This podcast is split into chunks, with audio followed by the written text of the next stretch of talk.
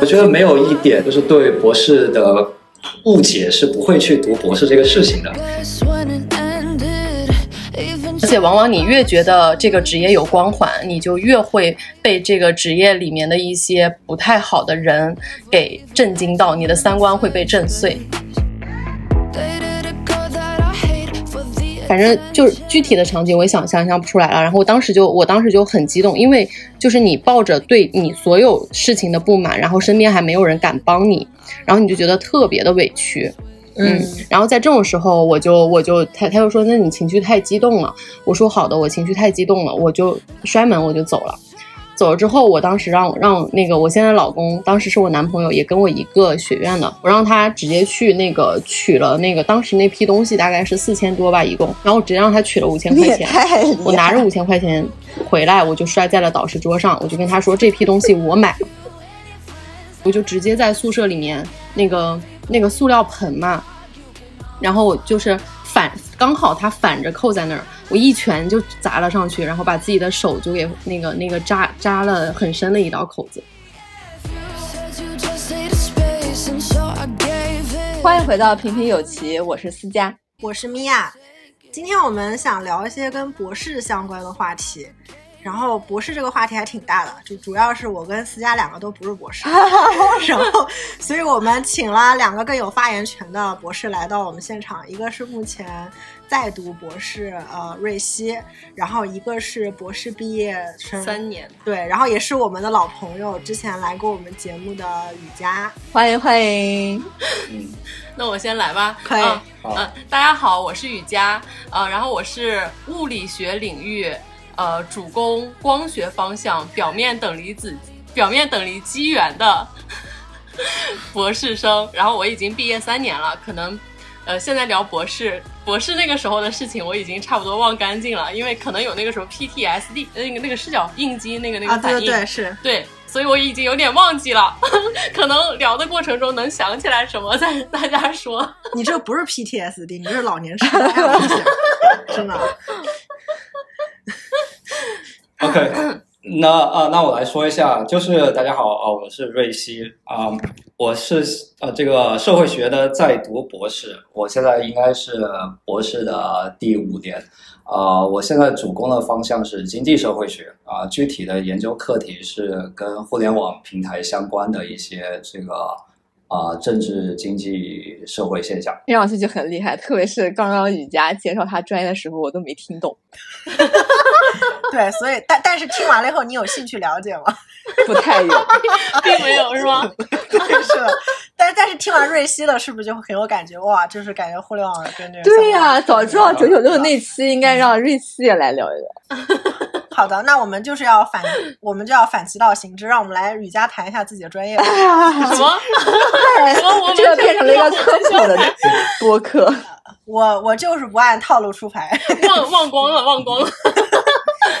就。简单的来说啊，简单的来说，我的专业就是光在金属表面传播，它是另外一种形态，叫做表面等离机缘，它是跟金属表面的那个电子是有关系的。这简单的来说，然后这个东西能够用来做一些，呃，比如说生物生物传感的器件呀，或者是呃，或者是什么，就是那种光学隐身的材料啊，大概就是这样。所以然后是就科科普的是应用来说，应用物理是吗？呃，算是实验物理，实验物理。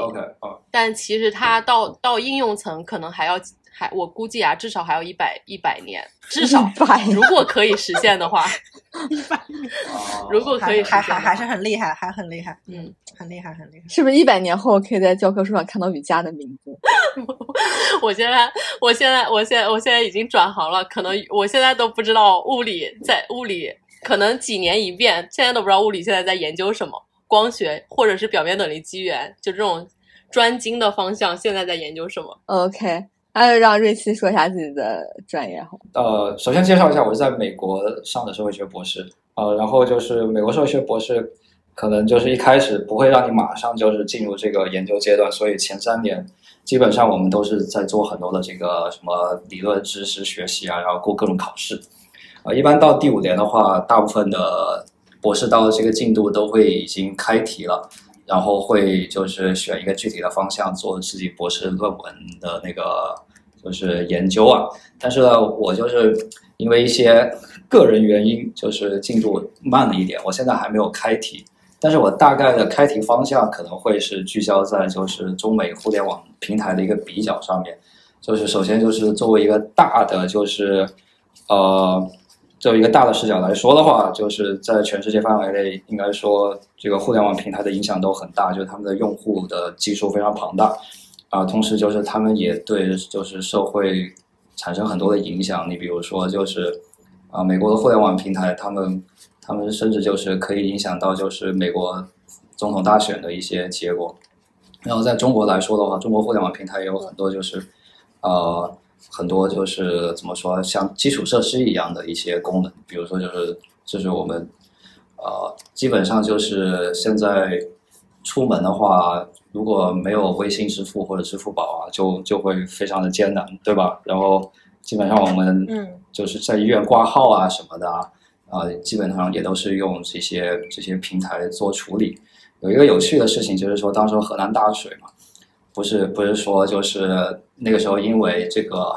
呃网络中断了，然后所有的这些互联网的 APP 都不能用了，然后在那个时候就有类似于一个就是现实实验，就发现就是我们很多习以为常的一些事情都做不了了，比如说就是没人能够打得到滴滴，然后美团那个单车也用不了，然后大家最后只能就是就是找那些货拉拉的那些那些那些师傅，就是就是。把他们撤到什么地方去，然后就回到那种原始经济，但大家都都又没有什么都没有带钱的习惯，就突然发现这个社会就运转不了。就是从从一个侧面就显示出来，就这些互联网平台他们有对这社会呃有一个很深的一个影响。那我感兴趣就是说，就中美两国这些互联网平台他们的影响有什么不一样，以及为什么是中国和美国他们有最大的互联网平台？而不是说在欧洲或者在什么非洲或者在南美洲这些地方。嗯，我觉得这个真的挺有意思。这个真的蛮有意思的。我觉得可以展开。就是听起来感觉就是第一比较就是贴近现在的一个当下的最热的，对吧？嗯。然后另外一个它有一些比较前瞻性的前瞻性的思考在里面。然后我是最好正好最近 在安利那个。就是私家看一个一本书，就读库里面有一个叫王建飞的学者，我不知道他的背景是什么，但是这个人很厉害。他去年写了篇文章，当时就据说很火，是跟互联网研究相关的。然后他今年有一篇文章叫《垄断的本质》，然后那个文章写的非常的非常的好，感觉这个人他对国内的，就是包括国外的互联网的一些企业大厂，甚至是国内的一些大的电信巨头。他都了解的非常透彻和清楚，然后他的思考非常的深入，就是他从垄断是有效垄断还是无效垄断，他是从这个方向去谈那个互联网的这个行业的。所以就是我感觉，就是你你刚才讲那一堆东西的时候，我就觉得这这个文章就其实还蛮好的，就点一下。就是如果有听众朋友有有在看读库的话，其实这篇文章还是蛮有意思的。对，特别是米娅给我安利书的方式，真的是让人大跌眼镜。你俩说这这这个文章真的写的很好，但它没有电子版，所以我把书先寄给你，然后你看完再寄回我。就就这个书，这真的很好看。这篇文章面更不一样，然后它的层次更多一点，然后它对这个互联网各个企业，不管是金融的还是非金融的，它聊得非常的透，它有。最新的一些数据来作为支撑，呃，是一个有点类似商业分析，但是却又不同于商业分析的，有带甚至有带哲学思考的一个文章。当然，他的论调可能是有点悲观的，因对他可能觉得在这样互联网这样子的竞争下去，会有一点就是无序啊什么之类的，然后会赢会会最后戕害到我们本身什么之类的。哎，我觉得这个书听起来很有趣，有点想看了。对啊，对对对，我其实我我刚才讲这段话都是为了向你们安利这篇文章，因为我真的觉得非常非常。啊它是一篇文章是吧？不不是一本书，它它是一篇文章，它它是一本书里面的一篇文章。对，然后这个人他还没有电子版，他只有跟这个这个读库合作。对，OK，对。所以我就疯狂安利思佳，然后去看这个，我觉得写的很好。对，OK，这个话题感觉已经脱离博士很远了。对，正好瑞希聊到这个，我就在想，有可能今天他聊自己的专业的时候，说不定也会有很多跟就当下互联网这个很相关的、很时事的一些东西是可以了解的。嗯，那 OK，我们还是要要聊一下，就是关于读博的事情。就是首先，就是我特别好奇，就是你们是从什么时间点的时候突然决定要读博士的？就是瑜伽先来吧。那我先来想，嗯我我其实我其实其实物理这个专业，如果要在本专业就是继续想要呃搞研究或者是当老师，不管是就这两行哪一行或者进研究所，其实都是要必须是要读博士的，这是一个相当于可能别的专业读完博士之后，可能就会变成这个行业最最懂的。就是最、最高精尖的一、嗯。一批人去专门去研究这个话题或者什么的，但物理不是，物理是，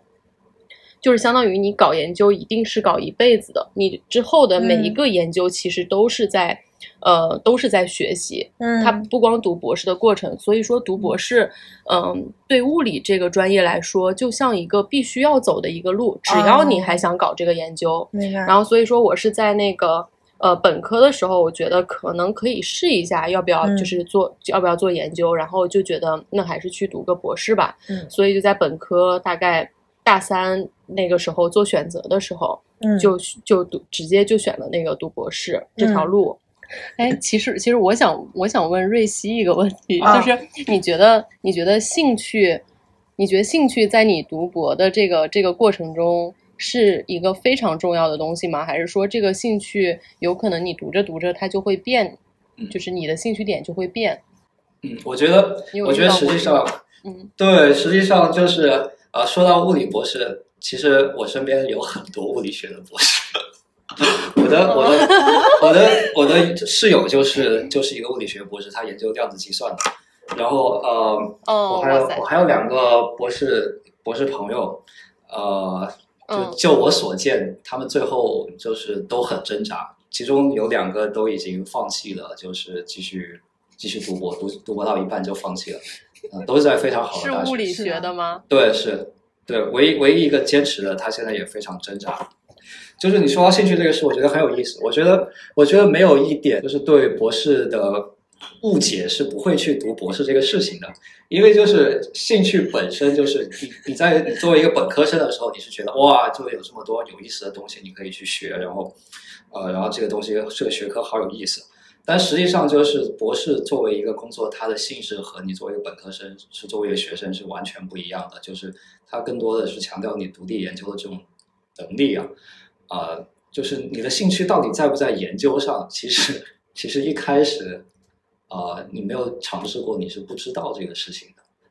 所以，所以到到最对到最后来说的话，我的兴趣有没有改变？我觉得我比较幸运，就是说我的这个学科本身是一个啊、相对灵活的，就是它在研究工具上面和研究对象上面，以及它整个体制上面都不是说那么那么那么的框死了。就我知道，就是就理科工科博士是限制性非常多的。那像我们的话，我们可以就是可以在任意时间改题，然后呃，导师也会尊重我们决定，我们可以自己选择导师，就是呃，我们三个导师研究委员会，然后我们也可以选择我们想用什么工具去去做研究。呃，所以说说我的兴趣，嗯，确实是一直在变，但是我对研究本身的兴趣还是一直存在的。哎，吕佳问吕佳问这个问题是自己的心里是怎么想的？我我是怎么说？我对研究本身一直都是有兴趣的，就包括我现在在工作里面，其实很多东西也是需要去研究的。然后就是我会还是保持博士的那个时候的习惯，然后很多东西我不会说，嗯，可能我这个东西搞不明白，我不会为了这个慌张，我反而会去深深究它，然后我会。就是觉得有一些东西，哎，我费了半天劲，那个研究出来了，然后我会觉得很有成就感。我一直对这件事情研究这件事情是非常感兴趣的。然后，但是我比较呃那个什么的点就在于，就是我当时读博士的时候，因为呃经常会受到各各方各面的那个类似 PUA 的那种那种。就是包括导师的呀，包括什么的 PUA，然后我就会怀疑我到底那个时候我会怀疑我是不是对研究这件事情不感兴趣，或者我对物理根本不感兴趣，就是你会在这个过程中怀疑，以及在当时呃读博士的时候，就是比如说你的实验，因为我是实验科学嘛，就你的实验一遍一遍失败，你熬多少次夜，然后就付出多少的辛劳，然后它会因为一个，比如说这个楼里面一个微小的震动，然后或者说这个楼下面的地铁的，就是就是经过。然后会导致这个时间现象没有得到你想要的东西，无论你重复多少遍，然后这种时候你就会非常挫败，然后这种挫败会在你的会挑战你的兴趣，然后会打破一次一次的打破你当初的那个，就是就是怎什么就当初的那份热情，可能就会一次一次的被浇灭，就那个火苗，它一旦一点一点一点一点被。浇灭了以后，可能你就会怀疑。但是我现在非常确定，我是对研究这件事情感兴趣的。只是说我没有，我我我这个兴趣没有没有打败那个，就是那些阻碍我的东西。所以所以所以选择了别的。对，我觉得我觉得这个瑜伽说的这个事情，就是呃，就是就我作为一个文科博士，可能没有说有这么有有这么残酷，但是。但是确实确实是这样，就是就是博士的这个这个兴趣如果没有的话，我觉得你可能一开始甚至都不会选择这个事情。但但是但是说就是在这个过程里面，呃，有很多很多会挑战你。就是说你作为博士，其实真的就是博士，而不是研究员，就是不是专注于研究的一个东西。博士更多的像是一个工作，就包括工作的方方面面，包括就是。和你的老板之间关系，和你同事之间关系，还有包括和这个大的学术体系的关系，以及最终你的这个产出，都包括在读博这个里面。所以就就是考虑兴趣本身，呃，肯定肯定是不是唯一的一个事情。然后我其实还有个问题啊，就是因为你们两个其实申请的博士都还是有一定难度的，就是可能听众朋友之还没有太了解，就是雨佳是北大的博士，然后瑞希是芝加哥的博士。芝加哥大这两个学校都是顶级的比较牛校，所以就是我想问一下，在申请过程当中，你们有遇到过哪些问题，或者是有一些，比如说什么建议吗？比如雨佳先谈一下，就国内像申这种申博是什么样的情况？嗯，国内我当时走的是那个，就是直接在呃大三的时候直接去，大三应该是大三快结束的时候直接去面试，嗯，然后那个他会有一个类似叫什么？本科生夏令营的东西，他其实就是在面试那个博士以及硕士，可以都可以在那个里面。那个那个时候，博士的物理学是博士的名额会多一些。然后，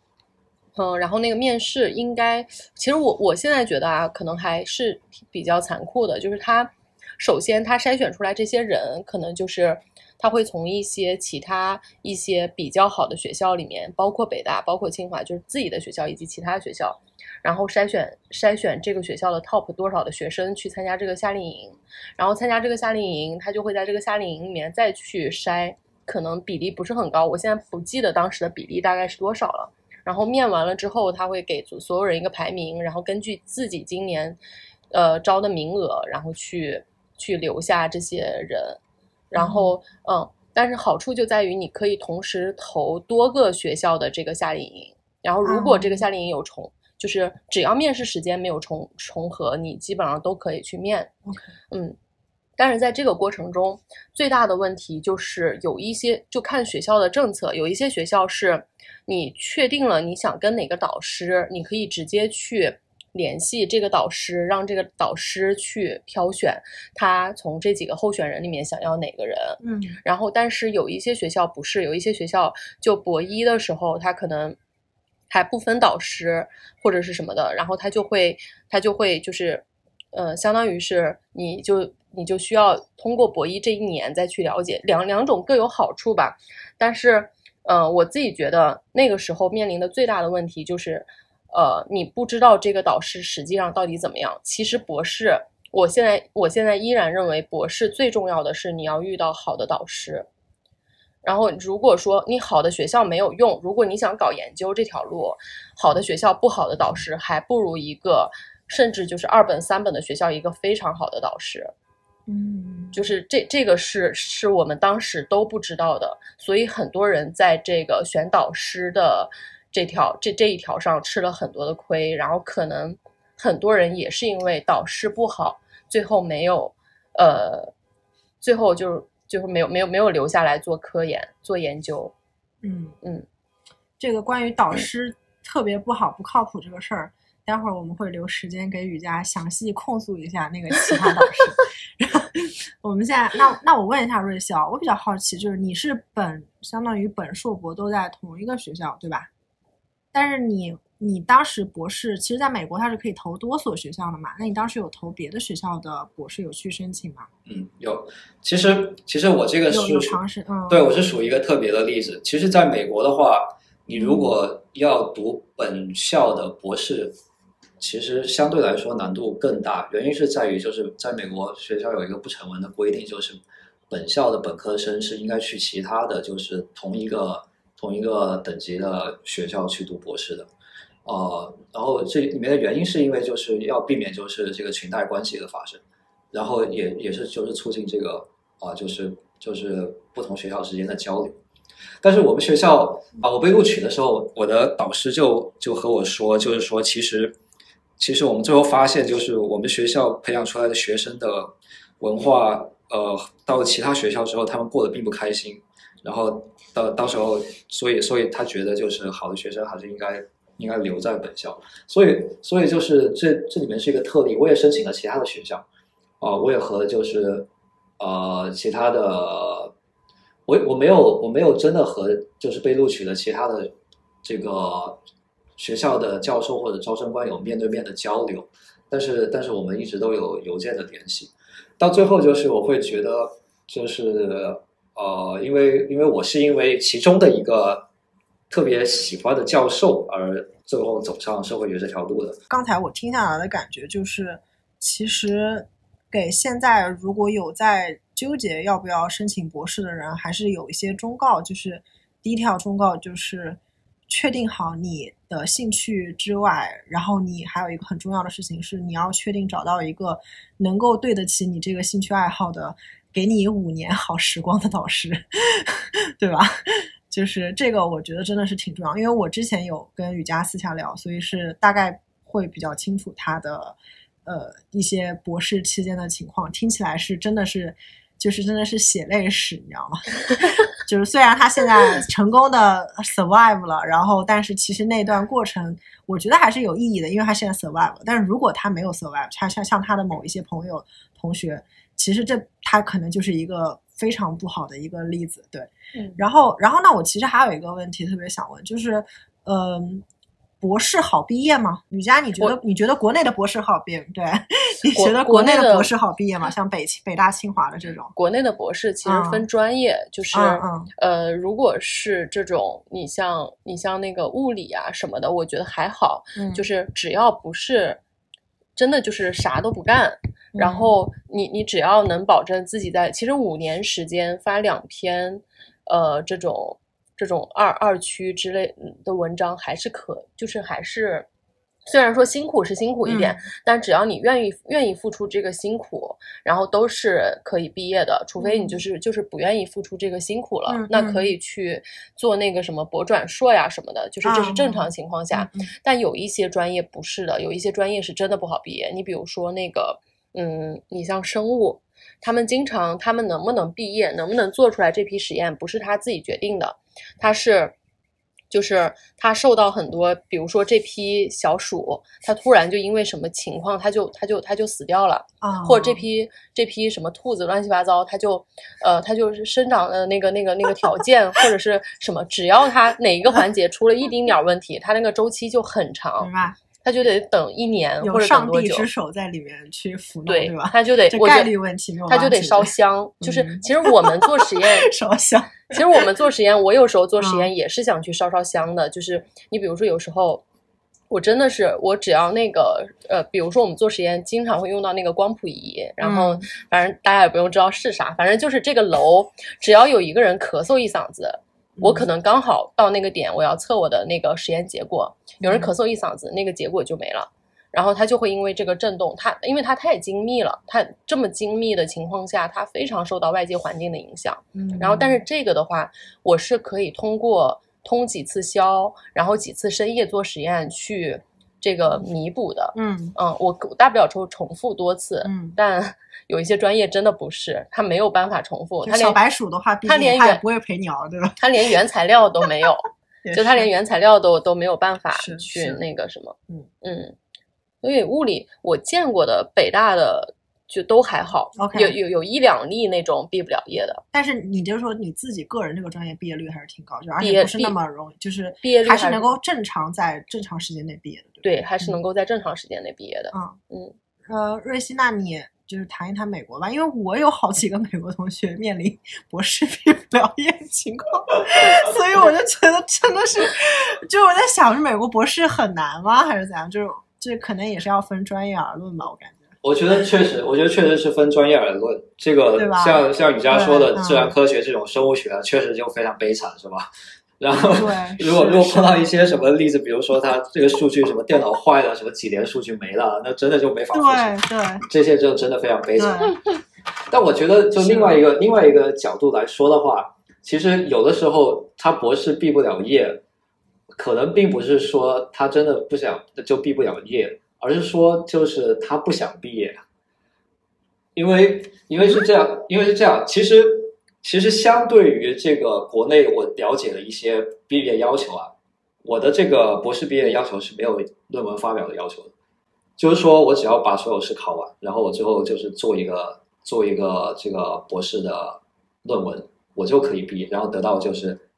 导师评审委员会的哦通过就可以、就可以毕业。他没有硬性的论文发表的要求，但是问题是在于就是你如果要走研究这条路，然后你最后就是啥都没有发表你就毕业，那那你之后就是你相当于是毕业即失业，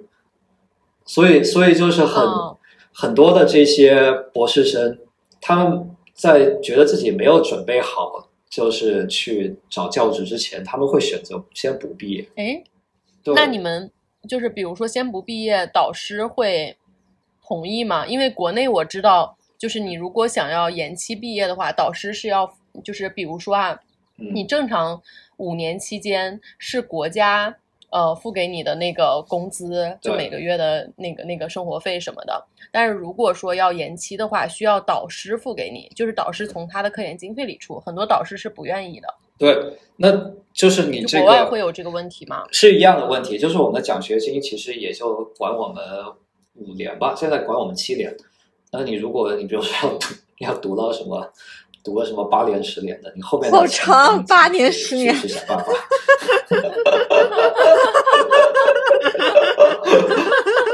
啊，我想问一下，就是你们在读博之前和读博之后，对自己未来的规划有变化吗？就比如说读博之后，其实想一直从事这方面的研究，但是但其实是改变了这个方向的。那我先我先来，我读我读博之前，其实对未来没那么确定，我可能是一个比较晚才明确知道自己就是喜欢干什么，或者是想干什么，就是或者或者是那个就是适合干什么的人，可能我比较晚才知道，所以读博之前。我的感觉就是好好好好读博，然后好好好好写论文，就是就是就是做好博士应该做的这一份工作就可以了，根本就没有想那么多。然后读博的过程中，逐渐逐渐就是在这份工作过程中越来越痛苦，越来越痛苦，最后痛苦到我觉得，就是我宁愿不要这个博士，我要跳出来，我宁愿不要这个学位，就是。都到了，我可能都到第四年了嘛，第四年、第五年，其实你再咬咬牙坚持一年就好了。但是我那个时候我就觉得，我宁愿什么都不要，我就要跟自己现在这个博士的这个身份地位做抗争，我就要出来，然后我就不不不不要不要再做研究，不要再博士肄业，对吧？我宁愿肄业，我都不愿意在这个地方待着。我也就是我那个时候，甚至都有点开始痛恨所有的，就是就是这种，就是就是国内所有的教育的系统，我甚至都不愿意嗯去当老师。嗯嗯，就是可能有有有有这一方面，就是有读博的这一方面阴影的影响，然后所以说，所以说我就想着我要去一个比有有自由的宽容度的地方，无所谓做什么，嗯嗯，就是我就想要去一个我自己能够有自己的一点点的时间，或者是就是就给我的那个弹性比较大的一个地方。嗯嗯嗯就是我我我理解，反正就是瑜伽可能就是类似于，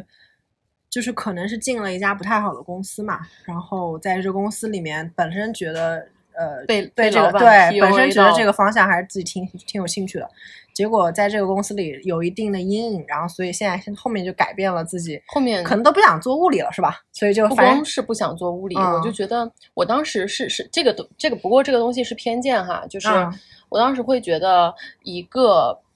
比如说我当时其实最大的原因就是因为导师的那个问题嘛，一方面他的人品啊，一方面就是那个被 PUA 到很惨，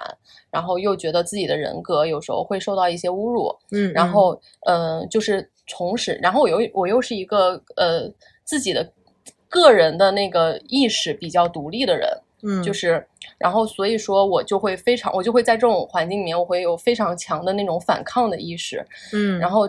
呃，这种这种整体这种影响下来，就让我觉得是不是说高校的老师，呃，他都都是这样的，因为他的权力过大，就是一个人的权力过大的话，就会放大他身上的恶。就是就是相当于是你你你其实人的人的行为规范都是受到法律以及这个社会以及你身边的人的限制的，嗯然后当没有东西限制你的行为的时候，那人性的善和恶都是在这个呃就是没有东西限制的时候，你你这个会逐渐的放大。如明白果你这个人人性里面善的部分比较多，可能你就对学生就会好一些。如果你不不太好的东西比较多，那其实你就会把这个东西无限的放大，因为没有规范，没有没有人约束你。我的理解就是在你读博前，你本来对物理这件事情读博觉得是非常顺其自然，甚至读完物理可能再去做研究，甚至是做教研工作，你觉得都是非常顺其自然、很自然的事情。很自然，对，但是因为你读博的这个不好的一个经历，导致你对整个不不仅物理这个专业，乃至整个这个读博的这个行业所牵扯的所有后续的一些发展，你都产生了质疑。对所以你就干脆想着以一个相当于不是博士的身份去重新再去考虑自己的就业方向。对这是你读博前和读博后最大的转变，对吧？是的。嗯嗯而且而且我在读博前，其实其实中国有点像一个人情，其实我现在觉得不止中国啊，我觉得在哪里其实都是人情社会。嗯虽然说很多地方很讲契约，但是其实我觉得很多地方，大部分地方都是人情社会。对，那大家在这个人情社会里面，大会大家就会赋予一些职业天然的一些呃观点，比如说嗯我在读博之前，我会觉得呃为人师表。就我会觉得导师这种，他就他就是非常高尚的一个职业。那我在这嗯样一个非常高尚职业上，这个人就应该是一个呃为人师表，为人师表，以及他就道德比较高尚，高尚的人。然后以学生己就是就是一日为 师，终身为父的那种对感觉。，然后我我就有这种感觉，所以说我在 读博之前，其实是一个偏向人情，而且我是非常尊敬尊敬所有的这种、呃搞研究的导师对导师的。然后，但是在我读博之后，我觉得。呃，就是读博之后，慢慢慢慢，我越来越觉得人和人是讲契约的，你不要跟我讲什么感情，就是而且就是那种，尤其是这种就是道德不不太不太不太什么的，你你不要呃一就是怎么说呢？就是你不要跟我讲任何的感情，人和人是在契约里面慢慢建立合作的关系，然后。嗯，建立建立好这种合作关系，我们在合作中互相欣赏，我们觉嗯得对方身上有那种呃有有有有有那种良好的品质以及非常高尚的东西，然后嗯我可能会被你这个东西吸引，更愿意跟你合作了。然后这是在建立在契约上的那个感情，而不是而不是说你天然的这个职业就是有光环的，没有，而且呃往往你。而且往往你越觉得这个职业有光环，你就越会被这个职业里面的一些不太好的人给震惊到，你的三观会被震碎。对，就是嗯就是相当于有点像恋爱中，你对那个人寄予太高期望，可能失望会比较大。对，类似这种感觉嘛，对是吧？对就是其实我觉得这个挺有意思的，你知道吗？就是我觉得博士是一个非常神奇的，就是他他好像应该是给你带来象牙塔的感觉，对，但其实他其实是给你找了一个长期的，加上了老师这个标签的一个老板，嗯，实际上其实是老板跟员工的关系，对老板跟员工的关系。所以我我其实也挺好奇，就是从从那那瑞希能聊一下，就在进入博士这个嗯就之读博之前跟读博之后，就回到思佳那个问题，你有什么就是方向上的改变和就是一些很很大的变化吗？就是你说的是职业方向上、兴趣方向，还是说对于认就是读博这些认识？就啊，那我可能个问题的话是更偏向于对职业的规划吧。啊，职业规划是吧？呃，我觉得我觉得有一个很有意思的事情，就我之前觉得读博士，就是就读博士是一个就是能够让你的选择就是保持开放的一个一个事情。可能我想的比较的简单一点，就是就是说我大不了就读到一半，我我不想读，我就我就去干别的事情嘛。我暑我暑假还可以做实习，是吧？对吧？就是就我我这个比较我这个比较自由一点，可能不像这个理科工科博士啊，他就是你可能一天到晚都都蹲实验室的。我那时候就想，就是我读博，如果读到一半，我觉得我觉得不适合，我可以我可以去干别的嘛。我我暑假可以做实习，我还对吧？我还可以拿个硕士学位的，然后然后别人花钱让我让我读书，这这不挺好吗？对吧？呃，然后然后我当时我我要读博士的时候，有一个我当时读博前，我其实还在一个研究所工作了一年。然后那里有一些就是读完博士没有做教职的，他听说我要去读博士，他说不要去读。他说他他说不要去读，我说 我我我我说我说为什么？他说他说他说就是呃，他他英文原话是，It's a battle in and out，就是每天对于你来说就像就就是一场战役，对对。然后然后他说他说我读博前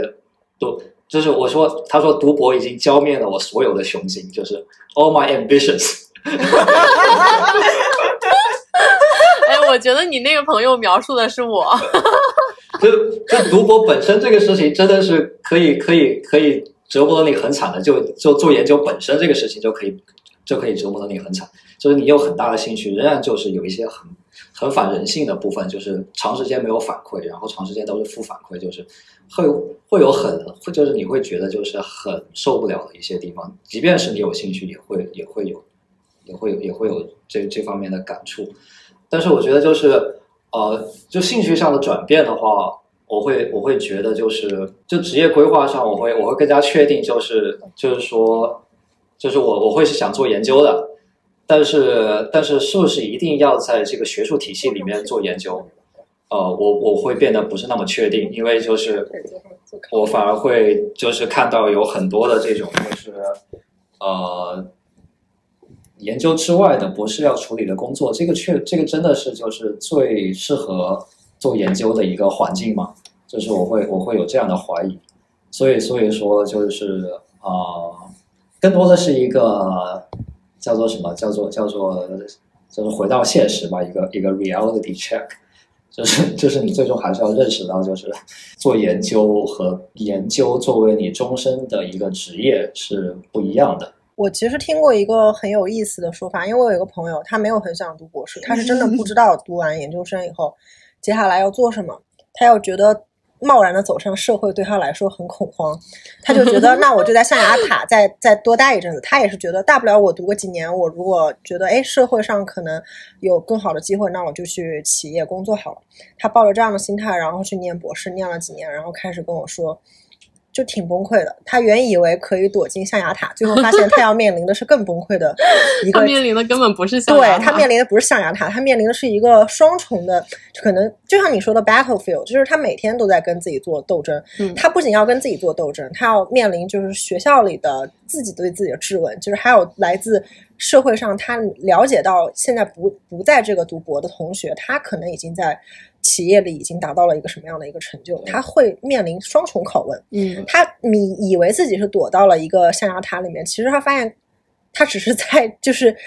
他只是在相当于继续去接受更多的拷问，相当于一个隐居的隐士，但是却并没有完全的隐下来，还是每天在被别人问你在做什么，你知道？就这种感觉是很更焦虑。就是他本来是想去掉焦虑的，他觉得，哎，我就说学生，你不要再问了，我在念博。但最后发现其实更焦虑。嗯，所以这个我其实很好奇，你们两个是都有这样的同感吗？还是说，还是说就是其实不太一样？就你们有别的方法去化解？就是有有这个这个，你家你大概读读到博几的时候，突然开始有这种焦虑感？我就是从博二开始一直就有，然后我从博二开始的焦虑是，就是刚才，呃，刚才瑞希也说了，就是那个负博士的负反馈是非常多的，嗯它跟其他学科不是它跟其他那个工作不一样。你比如说你在企业里工作，企业是追求这个效率的，对吧？嗯嗯然后不管你做什么东西，你做一段时间，它总会有个结果，不管这个结果是好的坏的，反正你都会有一个结果。然后这其实就是一个正反馈，有结果其实就是一个正，就对我对我来说就是一个正反馈了。但是在博士不是这样，博士因为你研你是做的是一个研究，你这个研究的东西，首先你这个方向对不对？他他他他有一些人可能比较幸运，他走对了方向。有一些人没有走对方向，会有一些导师他根本就没有给你这个引导这个方向，他都会有这个影响。所以大部分的博士他其实面临的都是一个长时间的负反馈，这个时间长度可能呃一一年一两年都算比较短，可能他做一个研究，大多都是。呃，就没有什么结果，就直接做做做做一两年，可能我永远都做不出来那个结果。然后你就会开始对自己产生怀疑，然后一开始的话，一开始的话是这种，就是是这种怀疑，就是让我觉得学业上的学业上的学业上的负反馈，对吧？学业上的负反嗯馈比较多。嗯然后后来慢慢的、慢慢的，就是这是这是其中的一个点啊。嗯后来慢慢的，我发现就是不光有学业上的负反馈，然后还有就是。呃，就是主要是主要是导师的问题，就是导、嗯就是导师经常会那个，比如说你做出来什么比较好的东西，他就说，哎，这个是他他在他的指导下怎么怎么搞搞定的。然后比如说你做出来一个不太好，或者你一直做不出来，他就会把责任全部都推到你的身上。然后还我，因为我们还还有一些实验仪器啊，什么乱七八糟这些东西，还有嗯实验室的一些管理什么的，然后他就会经常呃把他的焦虑转化到你身上。怎么转化呢？就是嗯、会经常冤枉你一些事情。就比如说之前我们实验室去领那个实验用品的时候，嗯然后导师之前就说过，单价小于一百的呃东西你就不用跟我说了，他可能也嫌麻烦，因为整天我们做实验都需要领用一些东西，然后小于一百块钱的你就不用跟我说了，你直接就可以去领。然后后来我不知道是哪里得得罪到他了，我是真的不知道，就是神经病，你知道吗？然后他就他就想找你茬嘛，就我领了一批东西，所有的都是小于单价小于一百的。然后这个这批东西里面包含我们实验室所有要用到东西。按说这是个体力活，其实很多人不愿意干的。就是我帮实验室所有的人领了他们需要用的用品，然后导师说那个这批用品为什么没有经过我的同意？然后那个就是在在一个公开的一个场合，所有人都在，然后就意思是我没有经过他同意，呃，偷偷的领用了这一批东西，然后我我其实我连话都说不清楚了，我就说你不是说过一百块钱单价以下的东西不用不用跟你说吗？然后导师就说那个那个呃什么，他说他他就不承认这件事情。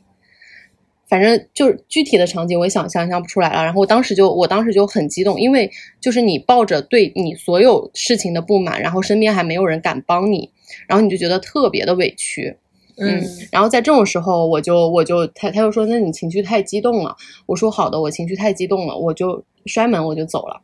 走了之后，我当时让让那个我现在老公，当时是我男朋友，也跟我一个学院的，我让他直接去那个取了那个当时那批东西大概是四千多吧一共，然后我直接让他取了五千块钱，我拿着五千块钱回来，我就摔在了导师桌上，我就跟他说这批东西我买了，我说你我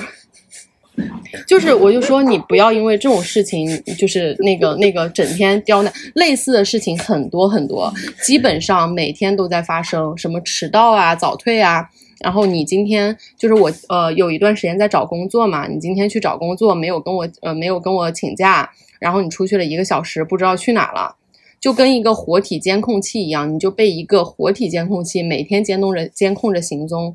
就是我是实在受不了了。然后他就是我们我们整就是比如说缺勤什么的都是要扣钱的，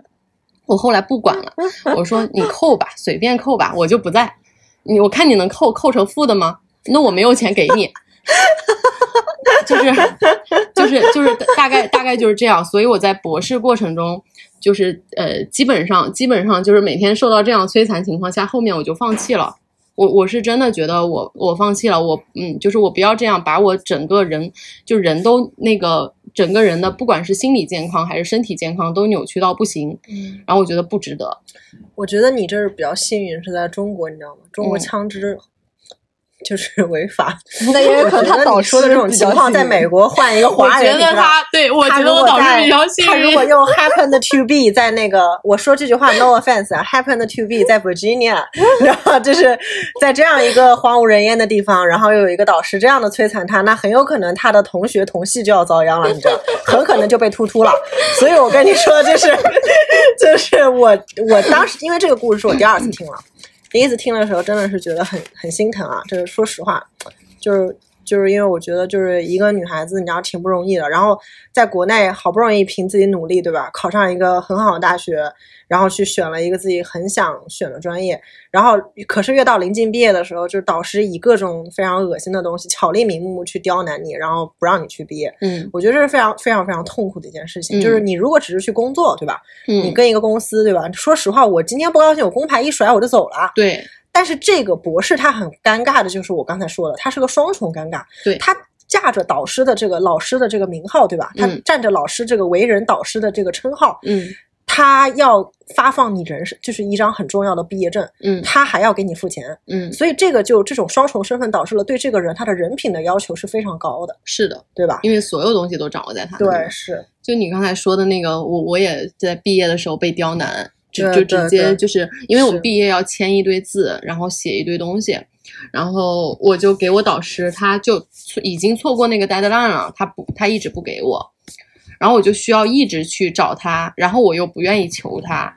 然后那个他他我觉得他就是想想要就。就是想要求他，我就不求，那我毕不了业又能咋的？反正我当时我都想肄业了，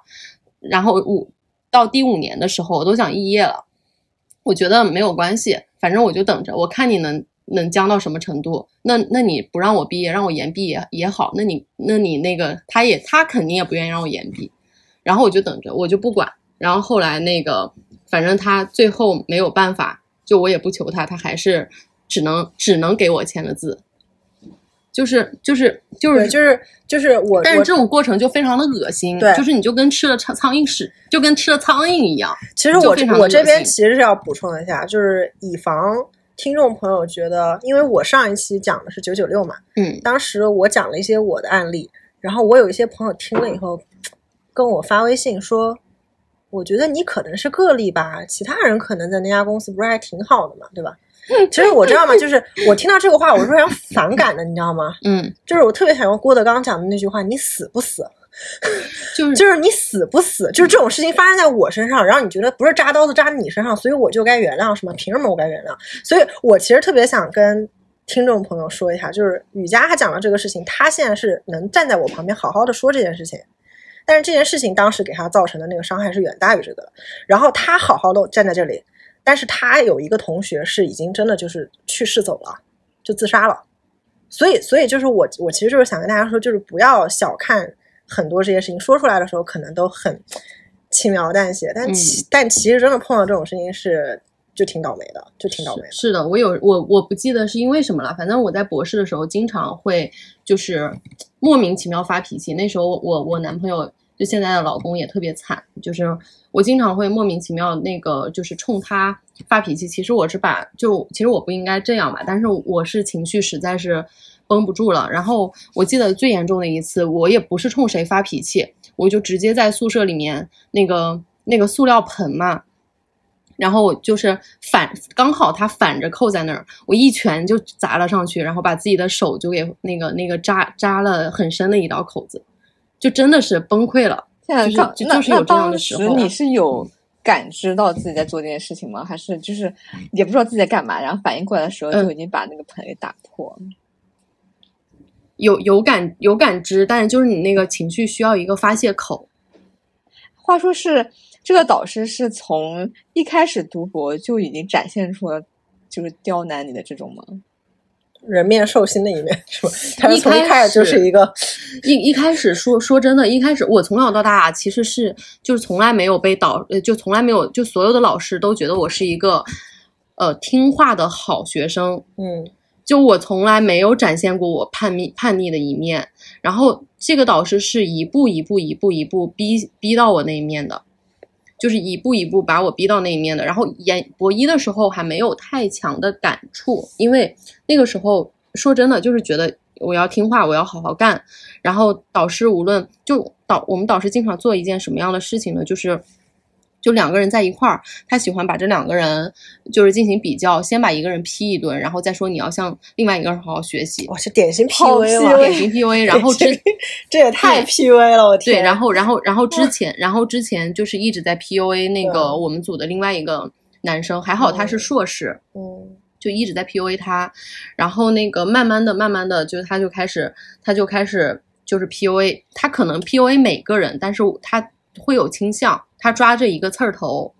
就是。他抓着一个不听他，可能有一些就是性格圆滑一点的，可能会好一点。嗯，就是如果性格没有那么圆滑，就是呃嗯会跟他就是有一些他说的不对嗯的地方，你会跟他顶一下或者是什么的话，他就会 PUA PUA 你的更惨。